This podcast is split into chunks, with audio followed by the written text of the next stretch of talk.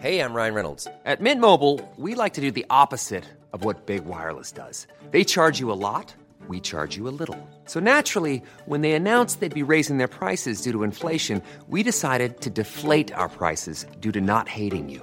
That's right. We're cutting the price of Mint Unlimited from $30 a month to just $15 a month. Give it a try at mintmobile.com slash switch. $45 upfront for three months plus taxes and fees. Promo rate for new customers for limited time. Unlimited more than 40 gigabytes per month. Slows. Full terms at mintmobile.com. Esto es República H. La información más importante de lo que pasa en el interior de la República. Con el punto de vista objetivo, claro y dinámico de Blanca Becerril. Hola, muy buenas tardes, tengan todos ustedes. Son las 12 del día en punto de este martes ya, 18 de agosto del año 2020. Yo soy Blanca Becerril, esto es República H y yo lo invito, por supuesto, a que se quede conmigo porque en los próximos minutos le voy a dar toda la información más importante generada hasta el momento de lo que ha ocurrido en las últimas horas en el territorio nacional. Evidentemente con esta eh, tormenta tropical, con este huracán que ya se aproxima a costas mexicanas y que está eh, pues ya eh, creando estragos en varios estados de la República. También hay información importante del caso Lozoya, que desde el día de ayer pues está en, boca de todos, en redes sociales sobre todo y también hoy en los principales, en los principales diarios de circulación nacional, incluso el presidente Andrés Manuel López Obrador pues habló al respecto de un supuesto video donde eh, pues eh, hay una imagen que eh, pues está un supuesto trabajador de Pemex entregando dinero, muchísimo dinero en unas bolsas de plástico, en una maleta a personal que trabajaba en el Senado de la República en el sexenio anterior y que eh, pues eh, presuntamente eran sobornos para pues aprobar de manera más fácil sin tanto, eh, pues, eh, sin tanto, eh, sin tanta discusión, la reforma energética, una de las reformas estructurales emblemáticas del gobierno del expresidente Enrique Peña Nieto, que formaba parte también, por supuesto, del pacto, del pacto por México, este pacto que se firmaba, pues, al inicio del sexenio anterior entre todos los partidos políticos, incluso por pues, los partidos políticos de oposición. Así que hay información importante al respecto. También, pues, el presidente señaló que la Fiscalía General República debe informar si este video que le comento es el mismo que se, que se presentó pues como una prueba y que lo hizo Emilio Lozoya en la denuncia de hechos, porque ayer la Fiscalía General de la República pues decía que este video que se difundió el domingo a las 8 de la noche y que fue evidentemente nota el día de ayer que no estaba dentro del expediente que Emilio Lozoya había entregado de las pruebas que Emilio Lozoya había entregado a la Fiscalía General de la República. En este video pues le digo supuestos exfuncionarios del Senado recibían sobornos para eh, aprobar la reforma energética. Y es que, eh, como ya lo hemos dicho, Emilio Lozoya desde que llegó al país eh, pues proveniente de España, pues ha emitido una serie de declaraciones donde incluso pues ha dicho que ex senadores panistas pues estaban involucrados en este tipo de sobornos para aprobar estas reformas estructurales. En fin, hay mucha información que darle también sobre eh, pues el semáforo epidemiológico que ya Campeche está, es el primer eh, estado a nivel nacional que ya no está en rojo, ya no está en color anaranjado, ya está en color naranja, no está en color amarillo, que es el que sigue después del color eh, pues anaranjado y esto pues quiere decir que poco a poco, sobre todo este estado de la República, pues va bajando sus niveles de pues de personas contagiadas de coronavirus virus y también el nivel de personas que lamentablemente pierden la vida a causa de coronavirus. Es un buen ejemplo de que se pueden hacer las cosas y de que se pueden lograr pues avances importantes para erradicar el coronavirus en el territorio nacional. Así que con todo esto y más, yo lo espero en los próximos minutos. Recuerda que nos puedes seguir en nuestras redes sociales. Estamos en Twitter como arroba el heraldo de México. Gracias, mi Javi. Mi Twitter personal es arroba blanca. También estamos en Instagram, en Facebook, en YouTube y en www.elheraldodemexico.com .com.mx. A partir de ayer, pues ya le decía yo que ya nos escuchamos en La Laguna, en Torreón, en Matamoros, en Durango, por el 104.3 de FM. También, eh, pues desde la semana antepasada ya nos escuchamos en Campeche por el 101.3 de FM y el 950 de AM. En Monterrey, Nuevo León, 90.1 de FM. Aquí en la Ciudad de México Nos puede usted sintonizar por el 98.5, en Guadalajara, Jalisco 100.3, en Tampico, Tamaulipas 92.5, en Acapulco, Guerrero 92.1, también en Villahermosa, Tabasco nos escucha por el 106.3, en el Valle de México 540 de AM, también en Tijuana, Baja California por el 1700 de AM y en McAllen y en Brownsville, Texas. Sin más, vamos a un resumen de noticias, comenzamos con la información. En resumen, Este lunes se difundió un video que muestra a un presunto exdirector de Pemex entregando dinero en efectivo al exsecretario técnico del Senado, Rafael Carabeo, aparentemente de los sobornos que la empresa Obedrech entregó al exdirector de Pemex, Emilio Lozoya. Pasa, es que la, la vez que, que no pudiste estar, Ajá. el 17, y este que yo vi, que fue la, esta vez que ya usted tiene 19, entonces debería ser 18. Ah, no, pero para ti lo que son internos, o sea, el 18 es de otra cosa, o sea, no tiene que ver con, con ustedes, no son 19 entregas con ustedes. El video que usted acaba de escuchar, este fragmentito, muestra que en la reunión estuvo Guillermo Gutiérrez Vadillo, quien hasta el día de ayer pues era el secretario particular del gobernador de Querétaro, Francisco Domínguez, quien anunció su destitución a través de Twitter. El presidente Andrés Manuel López Obrador señaló que la Fiscalía General de la República debe informar si este video es el mismo que presentó Emilio Lozoya en su denuncia de hechos.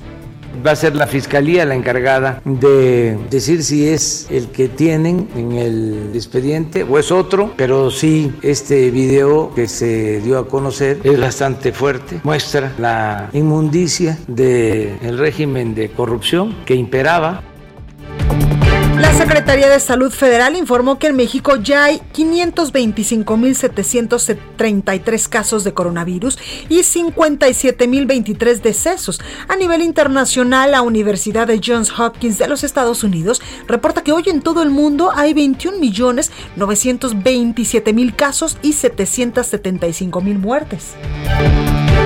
El canciller mexicano, Marcelo Ebrard informó que las dosis de la vacuna contra el coronavirus que se van a producir en México y en Argentina tendrán un costo de entre 3 y 4 dólares. respecto a la vacuna de la Universidad de Oxford y AstraZeneca. El costo por dosis va a ser entre 3 y 4 dólares. En el caso de México, como ustedes saben, la vacuna será gratuita, pero eso es lo que va a pagar o el precio en el cual se va a pagar.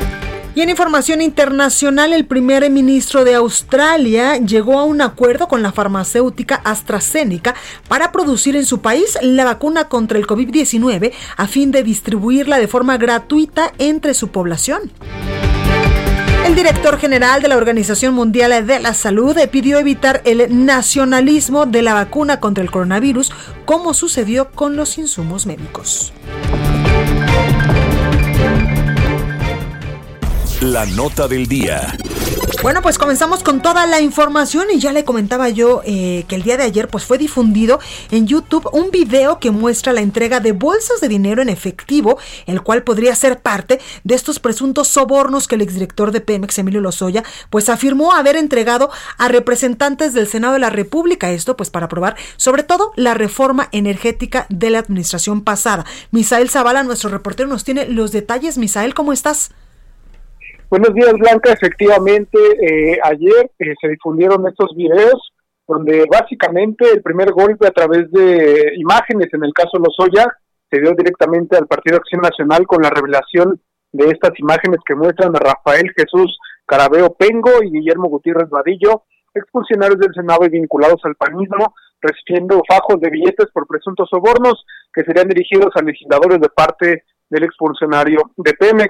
Eh, de acuerdo con fuentes ministeriales, este video no ha sido presentado como una prueba ante la Fiscalía General de la República, sin embargo es el primero en salir a la luz tras la denuncia que presentó Emilio Lozoya Austin, quien declaró haber distribuido 120 millones de pesos en sobornos para aprobar reformas estructurales en los años 2013 y 2014. El video eh, dura aproximadamente cuatro minutos y se, se, observa a Gutiérrez Vadillo, a Guillermo Gutiérrez Vadillo, hasta ayer secretario privado del gobernador de Querétaro, Francisco Domínguez, y quien se desempeñó como su colaborador en el tiempo en el que el mandatario estatal fue senador, en el periodo de la reforma energética. Eh, después de algunas horas de la difusión del video, el mismo gobernador Francisco Domínguez cesó de su cargo al secretario privado, se deslindó y dio parte a la Contraloría de Querétaro para que en su carácter de servidor público Gutiérrez Vadillo de cuenta de sus actos. También hace unos momentos el presidente de Acción Nacional informó que Gutiérrez Vadillo desde el 2005 es militante de este partido y por lo tanto se inicia ya un proceso de expulsión de las filas panistas. Eh, en las imágenes también se aparece eh, Rafael Carabeo Pengo, quien fungía como secretario técnico del Senado eh, en el tiempo de Ernesto Cordero como senador de la República y también es cercano a Jorge Luis Lavalle Mauri, quien recibe eh, bolsas de plástico, este, este sujeto, Rafael Carabeo Pengo, recibe bolsas de plástico con dinero en efectivo y también eh, refiere a entregas anteriores, además de acordar otras entregas. Carabeo fue nombrado secretario técnico del Senado a finales del 2012 y estaba activo en ese cargo cuando se aprobó la reforma energética peñista. Actualmente, bueno, es eh, está cargando un despacho contable que lleva su nombre en Campeche y es una persona activa que acude a paneles, incluso desde hace años ofrece servicios a diversos eh, gobiernos locales. Hasta este momento no se ha tenido respuesta por parte de Rafael Carabeo sobre estos temas y bueno, la dirigencia Acción Nacional pues ya eh, condenó estos hechos y también dijo que se tiene que llegar hasta las últimas consecuencias, Blanca. Pues ahí lo tenemos a Misael Zavala y esto apenas comienza. Así es, apenas comienza y bueno, eh, son, es el primer video de las eh, varias horas que ha presentado Emilio Lozoya como, como parte de, de las pruebas eh, en este caso. Claro. Muchísimas gracias, Misael, por este reporte. Gracias, buenas tardes. Gracias. Y precisamente ya nos lo decía nuestro compañero Misael Zavala, pues eh, que el gobernador de Querétaro, Francisco Domínguez, estaría presuntamente involucrado en estos, eh, en esta entrega de sobornos por parte de exdirectivos de Pemex. Y otro eh, gobernador que también estaría presuntamente involucrado es el gobernador de Puebla, Miguel Barbosa, quien, pues evidentemente ayer a través de sus cuentas de Twitter respondió a estos eh, videos y también a una, aparte de esta denuncia que presentó ayer un medio de comunicación y el gobernador de Puebla dice, vuelvo a manifestar que nunca tuve ningún contacto con, con Emilio Lozoya. Cuando él fue director de Pemex, nunca hablé con él por teléfono, tampoco eh, pues lo vi personalmente, dice el gobernador de Puebla. Por tanto, jamás le hice ninguna gestión de reubicación laboral de uno de sus hermanos que estaba en Guerrero, en las oficinas centrales de Pemex, porque parte de esta pues eh, denuncia que presuntamente hace Emilio Lozoya es para eh, pues para pedirle también en ese momento al gobernador de Puebla que le ayudara a transferir a uno de sus hermanos que estaba en una central de Pemex en Guerrero. Por ello es que el gobernador Miguel Barbosa dice que no, que nunca hizo ninguna gestión para reubicar laboralmente a uno de sus hermanos, a uno de los hermanos de Emilio Lozoya, de Guerrero a las oficinas centrales de Pemex. Tan es así que hasta la fecha sigue siendo ingeniero en una planta de gasolina de esa empresa. Nunca solicité ni recibí dinero alguno por mi participación en la reforma energética o en otra actividad legislativa y cierra estos tweets el gobernador de Puebla, Miguel Barbosa, diciendo, soy honesto, actúo de buena fe y estoy limpio, tal como también lo decía Francisco Domínguez, el gobernador de Querétaro, que estaba dispuesto pues a, colaborar con estas investigaciones y precisamente Fernando Paniagua, nuestro compañero en Querétaro, nos informa más sobre esto porque incluso Morena, allá en Querétaro, pues pide que Francisco Domínguez eh, solicite licencia al cargo. ¿Cómo estás, Fernando? Adelante.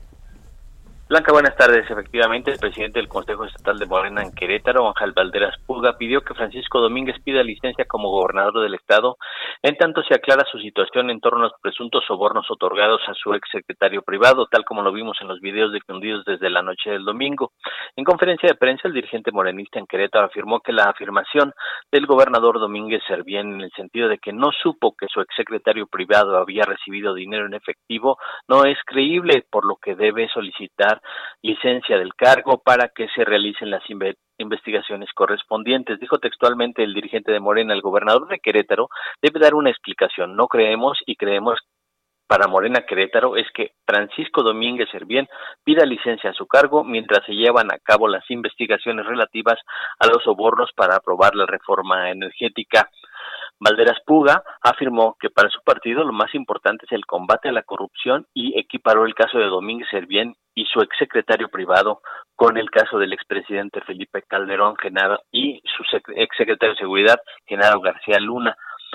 Eh, en esta conferencia de prensa blanca, el senador por Morena también, eh, el senador por Morena Juan José Jiménez, eh, pidió que el gobernador, además de separarse del cargo, de, salga a, dar las explicaciones y explique qué fue lo que sucedió en este en este video que eh, ellos dicen que no le creen eh, absolutamente nada a lo que afirma el gobernador y bueno, esto es ya un como como lo decías, esto ya es apenas el principio de lo que podemos esperar en este caso de eh, los que ya podemos llamar videoescándalos. Totalmente, pues ahí lo tenemos, Fernando. Muchísimas gracias y esto nos hace pensar. ¿Te acuerdas el videoescándalo de, eh, pues del 2004 me parece con eh, con el tema de El Señor de las Ligas con Bejarano? Que esto se va a quedar es El mismo caso. Pues ahí lo tenemos, Fernando. Muchísimas gracias. Buenas tardes, hasta luego. Gracias. Y otros involucrados, por supuesto, que son otros panistas, como por ejemplo también el exsecretario de Hacienda en el sexenio del expresidente Felipe Calderón, quien también fue senador de la República en la legislatura pasada, Ernesto Cordero, él también acaba de tuitear. Nunca, como servidor público, participé en un, en un acto de corrupción. Los supuestos señalamientos de Emilio Lozoya son falsos, jamás con mayúsculas, dice. Formé parte en una negociación que implicara recibir dinero a cambio de mi voto en el Senado de la República. Y otro también es Jorge Luis Lavalle Mauri, quien eh, pues también supuestamente está involucrado en este tipo de sobornos. Él era eh, pues integrante de la Comisión de Energía en la legislatura pasada y también eh, pues panista que supuestamente recibió sobornos y él incluso desde el 24 de julio pues expresaba en su cuenta de Twitter a través de una carta sobre los dichos de Emilio Lozoya plasmado en diversos medios de comunicación y decía rechazo categóricamente los señalamientos sobre mi persona atribuibles a un supuesto testimonio rendido por Emilio Lozoya Austin. Bueno, más, más de este tema, por supuesto, que estaremos reportando en las próximas horas y en las próximas semanas, porque este asunto de Emilio Lozoya pues va para largo. Vamos ahora con nuestro compañero Augusto Atempa, porque el presidente López Obrador habló sobre este tema. Augusto, ¿cómo estás? Blanca, muy buenas tardes. Así es, habló acerca de este tema y le dedicó varios minutos en esta conferencia matutina. Sobre todo pidió que pues la Fiscalía General de la República investigue este video y determine si este es el video que del que tanto había hablado Lozoya o hay más videos.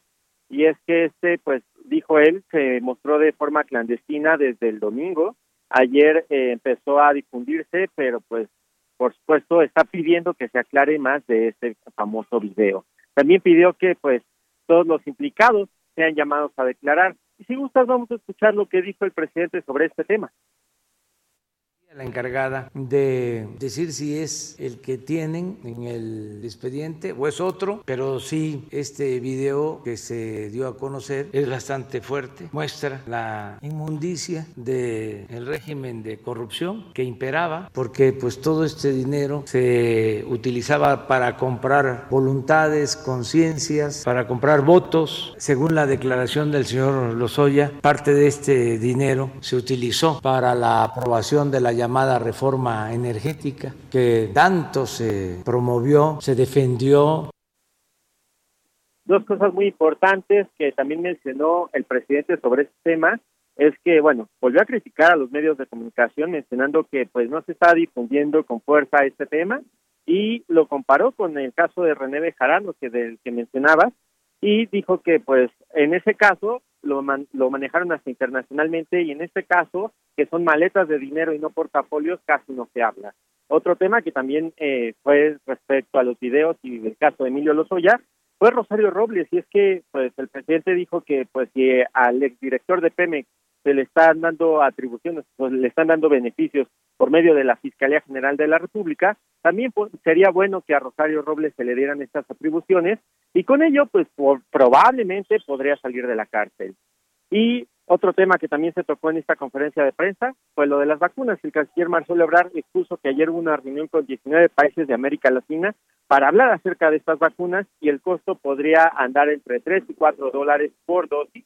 A los mexicanos no les va a costar absolutamente nada estas dosis para vacunarse contra el coronavirus. Escuchemos lo que dijo el canciller sobre este tema. El día de ayer tuvimos reunión con la comunidad de estados latinoamericanos y caribeños. Participan un total de 19 países. ¿A qué se llegó respecto a la vacuna de la Universidad de Oxford y AstraZeneca? El costo por dosis va a ser entre 3 y 4 dólares. En el caso de México, como ustedes saben, la vacuna será gratuita, pero esto es lo que va a pagar o, el precio en el cual se va a comprar.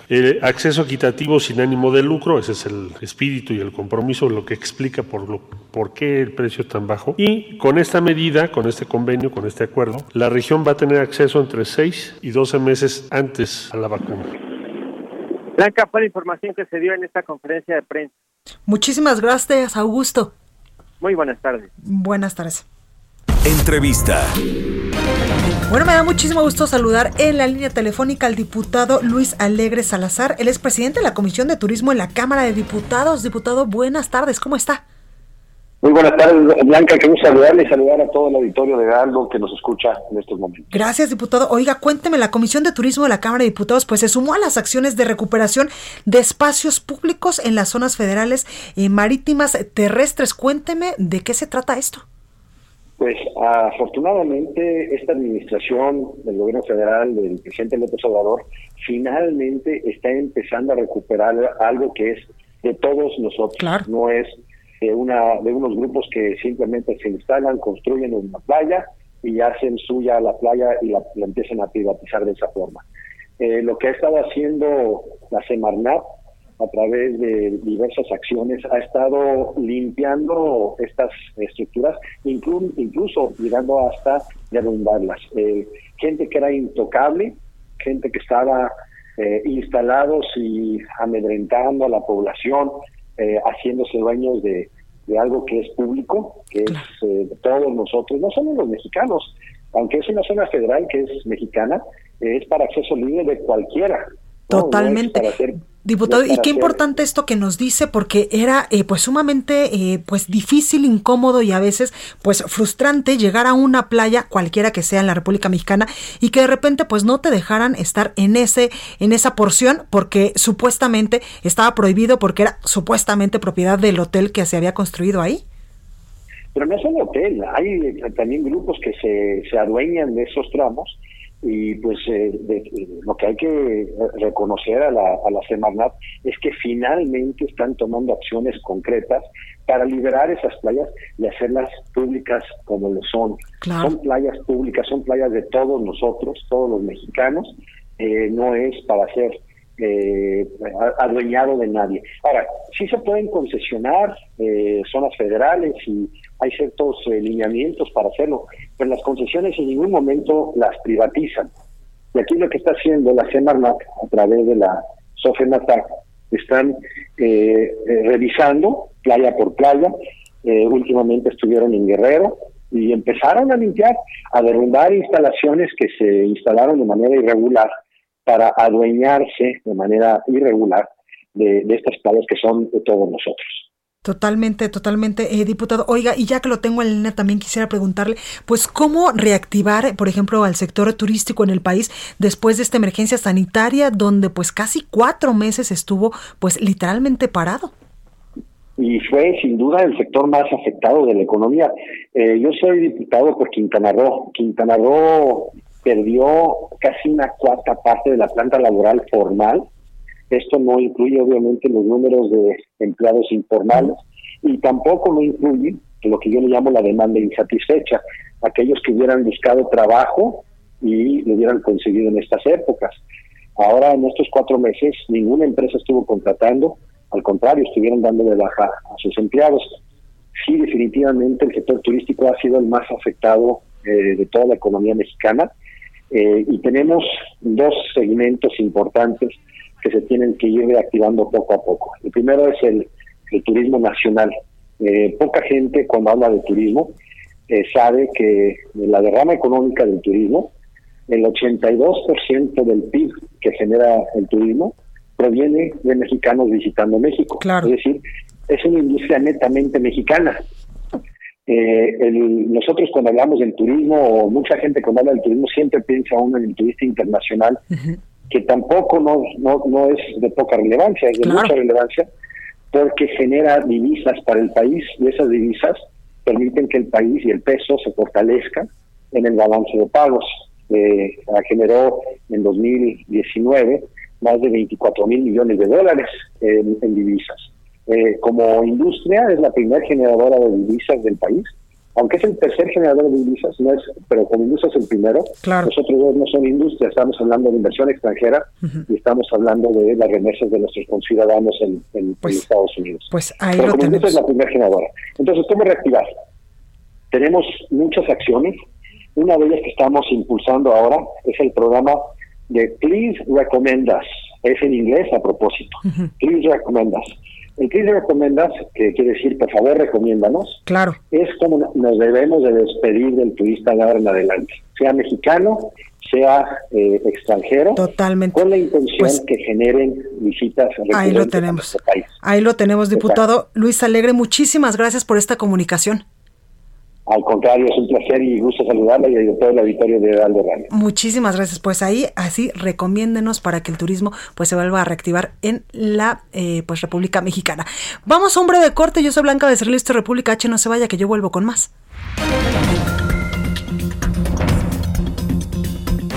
Continúa escuchando a Blanca Becerril con la información más importante de la República en República H. Regresamos. Estamos de regreso con la información más importante de la República en República H con Blanca Becerril, transmitiendo en Heraldo Radio. En resumen, La presidenta municipal de Reynosa, Tamaulipas, Maki Ortiz Domínguez, señaló que hay difamadores que aseguran que cuando era ella senadora recibió dinero a cambio de votar a favor de la reforma energética, lo que asegura es una mentira porque no conoce ni siquiera a Emilio Lozoya. La Fiscalía General del Estado de México obtuvo una sentencia de 26 años y 8 meses de prisión en contra de Edgar Rafael N. por el feminicidio de la maestra de danza Sonia Pérez, ocurrido el 9 de diciembre del 2019. El Comité Estatal de Seguridad en Salud en Tamaulipas decidió que a partir de este martes las playas, la pesca en Soto, La Marina y de Carbonera en San Fernando serán reabiertas al público, además de que 22 municipios pasaron a la fase 2 y tendrán una reactivación económica. Mario Escobedo, secretario de Economía Sustentable y Turismo de Baja California, destacó que la reactivación económica en el estado ha funcionado por el sentido de responsabilidad de los empresarios y un programa que ha dado buenos resultados. Y este lunes, 200 egresados de las escuelas normales de Michoacán marcharon de Calzada La Huerta a Palacio de Gobierno para exigir plazas automáticas para 1.200 nuevos maestros de las ocho escuelas formadas de profesores.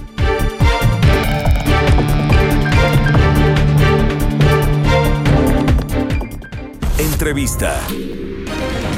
Bueno, pues el Comité Pro Defensa del Tren Maya en Campeche denunció que la jueza primera de distrito del estado discriminó y violó sus derechos, la autonomía y libre determinación de sus comunidades indígenas y su derecho también de audiencia, pues únicamente tomó en cuenta la opinión de 18 personas al emitir el amparo en contra del Tren Maya en una parte de esta de esta comunidad. Por ello tengo en la línea telefónica al vocero del Comité Pro Defensa del Tren Maya en Campeche, Eleazar Zipe. Muy buenas tardes, ¿cómo está?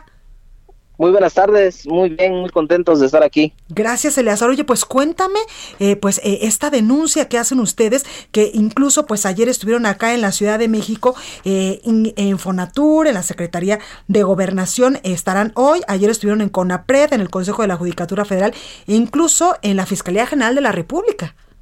Sí, sí, es correcto, incluso en, la, en la, el Consejo de la Judicatura Federal, uh -huh. estuvimos ahí entregando unas, unos escritos para defender eh, el derecho de nuestras comunidades, ¿no? Eh, es un tren que estamos eh, defendiendo, pero más que un tren es implícitamente la defensa de nuestros derechos como pueblos autónomos y, que somos libres de decidir lo que corresponde a nuestro territorio, ¿no?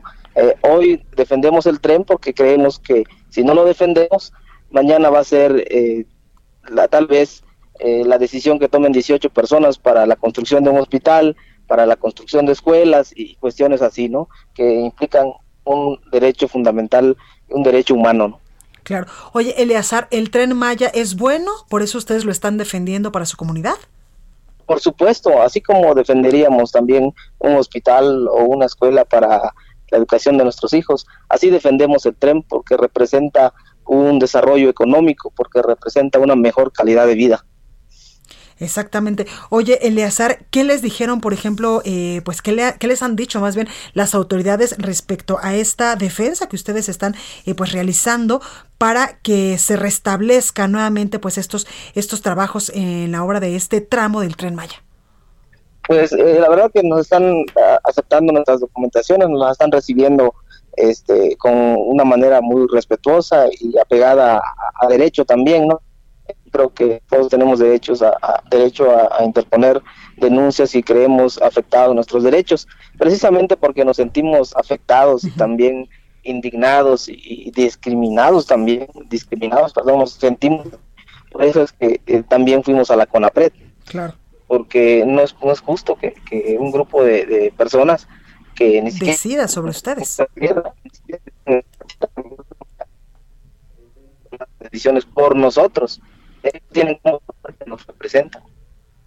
Totalmente. Oye, Eleazar, eh, Eleazar, ¿podrías acomodarte un poco el teléfono que estamos perdiendo un poco la comunicación contigo? Y también, eh, pues incluso ustedes en este comunicado que, hacen llegar a varios medios de comunicación, nos eh, dicen que por primera vez un gobierno federal, que es el de ahora el presidente eh, Andrés Manuel López Obrador, pues los escuchó y los tomó en cuenta en estas consultas para este proyecto, cuando antes no se hacía. Luego, no, muy este, difícil de comprender. ¿Por qué lo digo? Porque antes nos defendíamos del gobierno, ahora nos tenemos que defender de unos vivales que dicen que nos representan solo para su beneficio personal. el gobierno no nos está violando nuestros derechos, está siendo 18 personas. Lo lamentable es que un juez eh, a ellos los los toman como nuestras autoridades cuando no tienen cómo probarlas. Nosotros como comisarios, como eh, ejidales o municipales, tenemos como probar que somos eh, representantes del pueblo. Hoy venimos a la Ciudad de México a, presentar nuestras denuncias, pero no venimos por propia voluntad porque yo sea comisario de una comunidad, sino porque todos los comisarios nos dieron esa autorización, nos pidieron que lo hagamos en nombre de todas las comunidades de Calakmul. Venimos con el fundamento y con el respaldo de ellos. Totalmente. Oye, Eleazar, qué, qué importante esto que nos dices cuando pues en el país deben de caber todas las opiniones y todas las opiniones y los puntos de vista deben de ser tomados en cuenta y qué importante esto que nos dices que nunca antes les habían eh, pues eh, nunca antes les habían consultado acerca de algún proyecto en su comunidad. No, nunca. De hecho, hice varios comentarios a un medio de que nos entrevistaron hoy y, y le comento a usted también que definitivamente eh, en Calakmul se han hecho muchas obras. Sí. Eh, incluso algunas eh, en su momento dañaron o impactaron al ambiente, a la flora, a nuestra fauna, y nunca estuvo el CRIPS ahí para defenderlo. Nunca estuvo ninguna organización civil para defender esto. ¿Por qué? Porque pues a lo mejor tenían otros intereses, ¿no? Claro. Ahora, ahora tienen intereses personales y, buscan solamente beneficiarse, ¿no? Claro. Oye, Eleazar, ¿y ustedes no podrían denunciar también a estas 18 personas que están, eh, pues, eh, tomando partido de, de lo que a ustedes les compete directamente? Por supuesto, por eso están eh, en nuestro lugar están ocupando un lugar que no les corresponde. Le están mintiendo también al juez y el juez les cree, ¿no? Eh, nosotros presentamos una denuncia penal ante la Fiscalía General de la República en contra del juez eh, primero de distrito en Campeche y también en contra del CRIPS y sus integrantes, en, compra, en contra también de SEMDA, ¿no? Para que este, podamos nosotros eh, demostrar que efectivamente tenemos la investidura legal, que tenemos la representación nosotros tenemos cómo comprobar, incluso en la propia denuncia penal están anexadas todas las firmas de los comisarios municipales y ejidales de Calakmul, pero todas eh, eh, denunciando a 18 personas. Somos más de 80 comisarios denunciando al juez y al CRIPS. Oye, pues Eleazar, ojalá que pronto les den solución y que se reactiven estos trabajos de, de la obra del tren Maya allá en su comunidad. Sí, la verdad que lo esperamos porque en Calakmul hay, mucha eh, dificultad con la cuestión económica. Hay, hay pobreza, pobreza extrema, como lo comentaba en la mañana. Eh, esa pobreza extrema eh, este, podría solventarse, podría ayudarse con la generación de empleos. Y yo creo que, que no nos quita nada el hecho de que haya empleos dentro de la comunidad. Además de que el proyecto del Tren Maya está ocupando derechos de vía. derechos de vía que en su momento dado fueron talados, fueron este, pues ocupados, ¿no? Por la, creación de nuevas vías este, de comunicación. Entonces no se va a eh, talar nada nuevo, no se va a dañar la reserva de la biosfera de Calakmul. Como muchos decían que, iba a suceder. No, no, para nada. Nuestra reserva de la biosfera de Calakmul está eh, muy bien cuidada. El, el, director de la Reserva de la Biosfera de Calakmul, José Zúñiga, está muy pendiente también de que esa fauna esté muy, muy bien cuidada.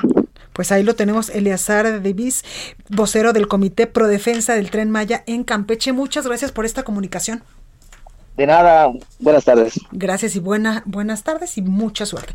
Bueno, vamos a otros temas y vamos hasta Jalisco porque a menos de un año de las elecciones más grandes en el país, el ex delegado federal Carlos Lomelí se coloca en la punta de las preferencias para encabezar la presidencia municipal de Guadalajara con una ventaja de nueve puntos de su contrincante más cercano, Ismael del Toro, quien busca su reelección al cargo, de acuerdo con la más reciente encuesta de Demotáctica Global Research realizada entre habitantes de Guadalajara, si hoy se realizaran estos comicios, Lomelí Bolaños obtendría el 31.6% de los votos contra un 22.6% del candidato de Movimiento Ciudadano, partido en el poder sobre el que pesan eh, pues numerosas críticas. El tercer sitio se coloca Miguel Castro del PRI con 20.8%, seguido de Pablo Lemus del PAN con 17.3% de las preferencias. Asimismo, al preguntarle a la gente quién le gustaría que fuera el candidato de Morena a la presidencia municipal de Guadalajara, el 46.4% eligió al empresario Carlos Lomeli. Bueno, y ya que estamos en Jalisco, vámonos con nuestra compañera Mayeli Mariscal porque denuncian activistas amenazas e intentos de arreglos económicos con familia de menor abusada en Puerto Vallarta. Mayeli, ¿cómo estás? Hola, ¿qué tal Blanca? Muy buenas tardes, buenas tardes a todo el auditorio. Así es, activistas han denunciado que ellos están resguardando en estos momentos a la familia de esta menor de 10 años que eh, pues fue localizada al interior del vehículo de un ex servidor público, justamente Luis Alonso, eh, quien se desempeñaba en la Dirección de Seguridad Pública en el Ayuntamiento de Puerto Vallarta. Y es que dicen que ahora ya se les está ofreciendo justamente un arreglo, 6.500 pesos, imagina eso, es lo que se les está ofreciendo a la familia justamente para desistirse de este eh, pues proceso jurídico en contra de el eh, ex servidor público del ayuntamiento de Puerto Vallarta. Además, eh, pues las activistas dicen que están eh, realizando también otros peritajes porque si bien el Instituto Jalisciense de Ciencias Forenses realizó lo conducente justamente para eh, revisar sobre todo el estado psicológico también de esta menor de 10 años, pues ha sido bastante tardado y ellas por su cuenta también están elaborando un examen en este sentido. Además, comentarte que, bueno, también por parte del magistrado presidente del Supremo Tribunal de Justicia y del Consejo de la Judicatura aquí en Jalisco, el magistrado Ricardo Suro Esteves, declaró justamente con eh, José Ángel Gutiérrez aquí en la mesa de análisis que se le permitirá a este juez que también fue destituido en este caso, que se le permitirá justamente eh, pues que tenga su derecho a defenderse y sobre todo a explicar el porqué de, los dichos que han denunciado las activistas respecto a este caso y por qué eh, consideró el no proceder justamente en contra de este ex servidor público.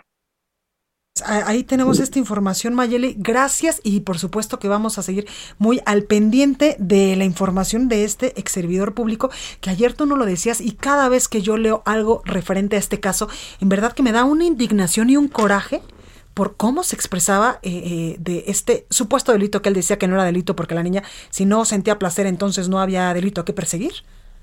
Así es, y es que también eh, jurídicamente pues eh, se determina que si una menor ha sido corrompida o un menor en este delito, pues entonces implicaría justamente el que esté de acuerdo o el que sienta cierto placer. Jurídicamente ya no lo estaban explicando, sin embargo, pues también eh, es necesario el que se haga esta aclaración porque pues no puede ser de esta manera la declaración tal cual que trascendió por parte de las activistas quienes estuvieron presentes en esta audiencia, Blanca. Pues ahí lo tenemos, Mayeli. Gracias nuevamente por el reporte.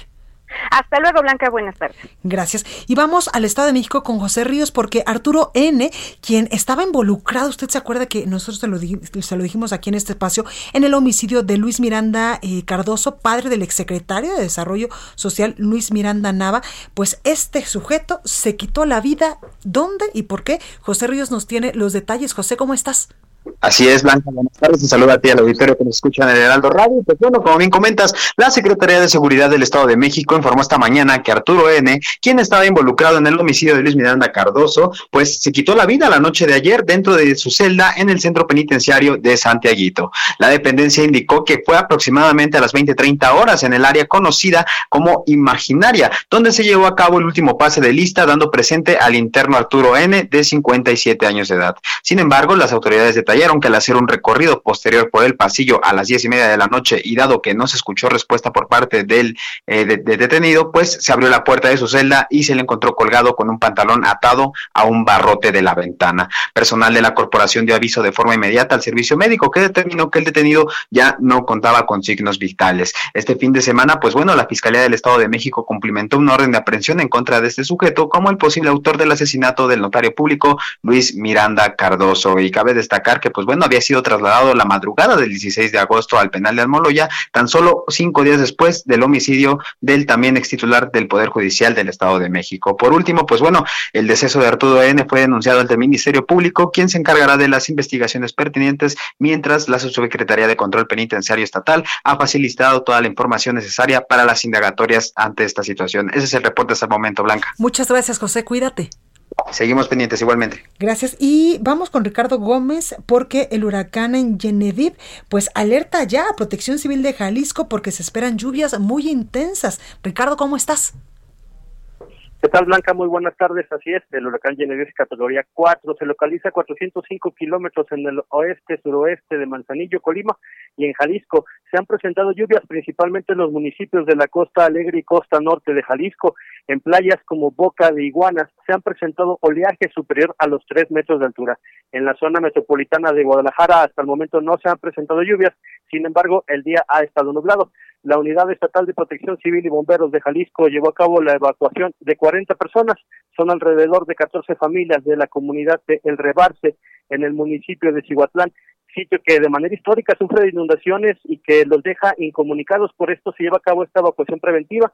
Todos estos familiares se encuentran en albergues y en, con familiares de ellos mismos. Eh, se informó desde el, el domingo pasado que en Jalisco sí va a estar ya tomando acciones por parte de la Unidad de Protección Civil y Bomberos al mandar paquetes para las personas que necesiten en caso de que sean a, alejadas de sus domicilios por las inundaciones o por las afectaciones del huracán. Se tiene alerta al momento en amarillo para los municipios costeros y esto corresponde a 21 municipios de Jalisco los que están en vigilancia por parte de la Unidad Estatal de Protección Civil y Bomberos. Para la zona metropolitana y para el interior del estado, el semáforo o alerta por el huracán de Genevieve se mantiene en verde, en los municipios costeros es de amarillo y se espera pues que en el transcurso de la tarde se presenten lluvias con mayor intensidad blanca.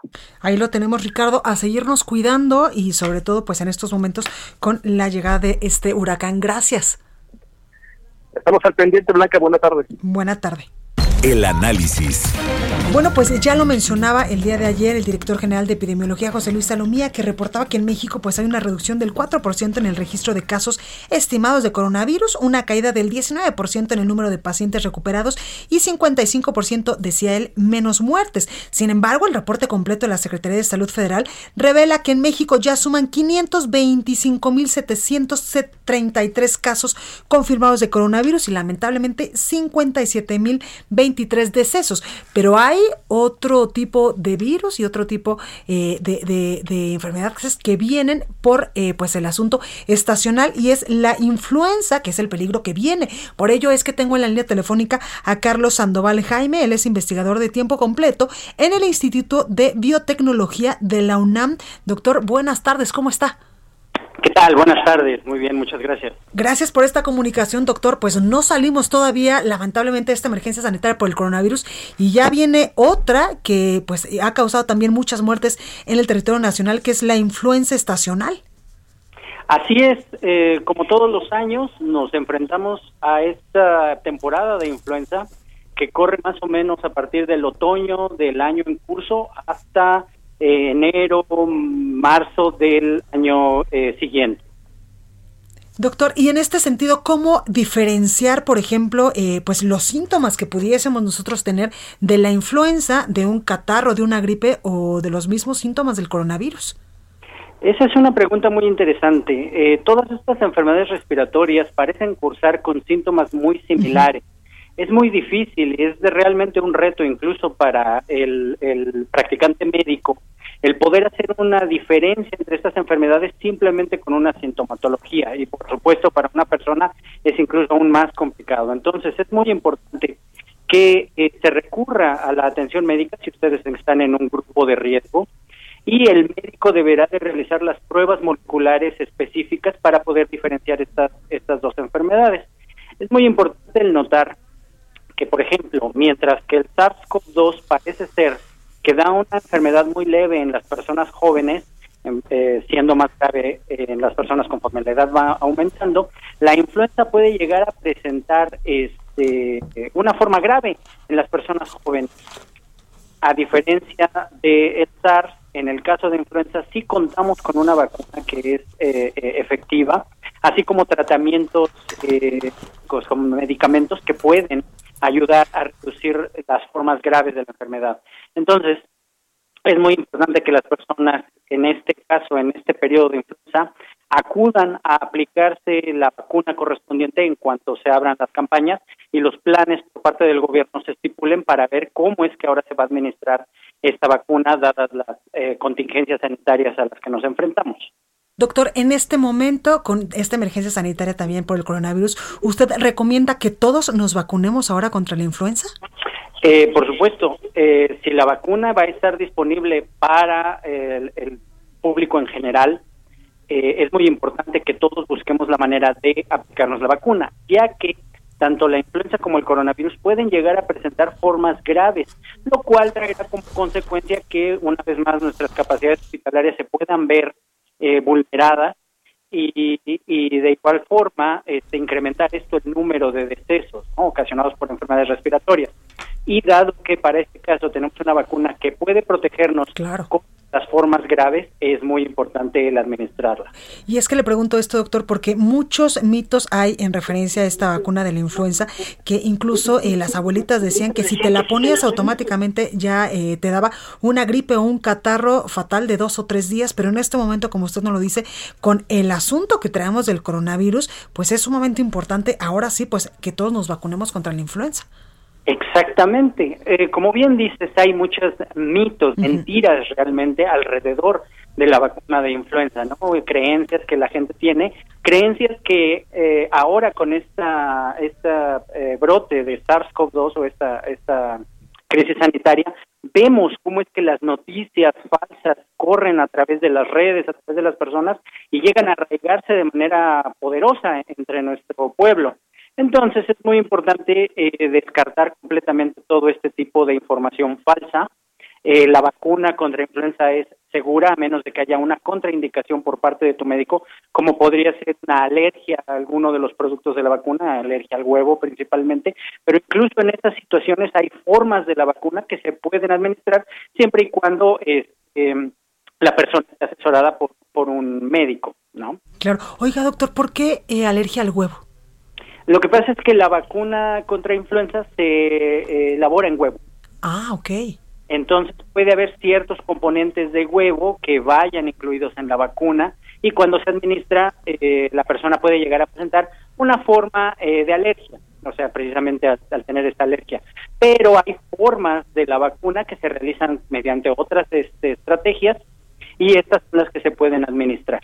Oiga, pues qué interesante esto que nos dice doctor Carlos Sandoval Jaime, investigador de tiempo completo en el Instituto de Biotecnología de la UNAM. Muchas gracias por esta comunicación y pues ahí está la invitación a todos nosotros a que nos vayamos ahora sí a vacunar sobre la influenza estacional, pues para por lo menos estar protegidos de este virus.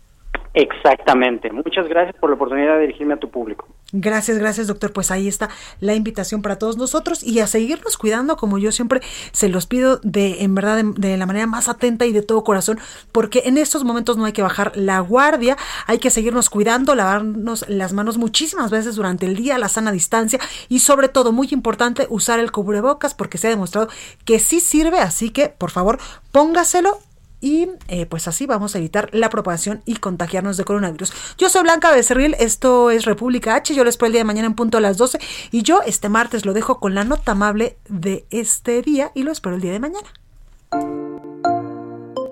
Vamos con la nota amable ya que el Museo de Arte Contemporáneo de Monterrey, Nuevo León, ha puesto en marcha una actividad gratuita y al aire libre con el objetivo de reflejar las experiencias de la comunidad durante los meses que ha durado la pandemia de coronavirus. En el muro exterior sur del museo se colocó una gran pantalla donde se proyectan imágenes sobre la vida durante la emergencia sanitaria, para lo cual fueron seleccionadas 380 fotos, videos e imágenes de pinturas y dibujos enviadas por artistas y por ciudadanos en general. La actividad se llama Creando Memorias desde lo Contemporáneo y se realiza de lunes a viernes por las noches, de las 20.50 a las 21.50 horas y estará disponible hasta el viernes 4 de septiembre.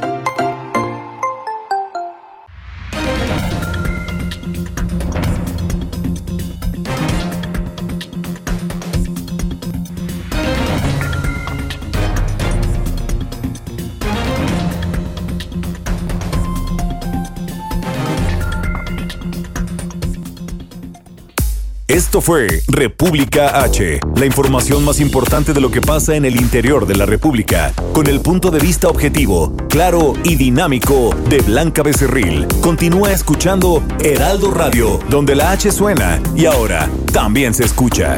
Una estación de Heraldo Media Group. Step onto the legendary clay courts of Roland Garros, where the world's best players battle it out for a chance to win the French Open title. Tennis Channel Plus is your place to watch. Stream every court from your phone or smart TV, live in HD.